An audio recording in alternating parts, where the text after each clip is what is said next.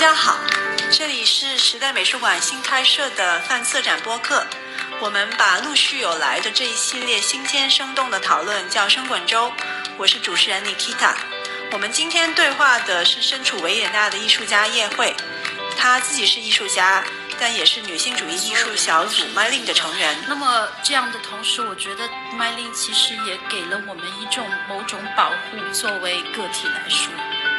在艺术里面，我们不断的讨论这种移民，不断的讨论呃后殖民呃这一类的话题，而同时对这种有呃移民背景或者是包括移民的艺术家，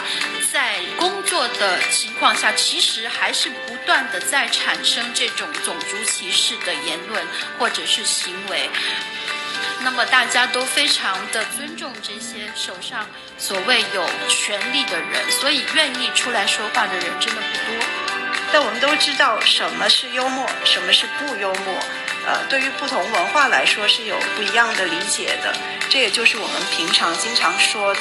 叫文化建构的东西。像 ORF 这样制作针对特定的种族，而且纯粹是为了吸引眼球的这种节目。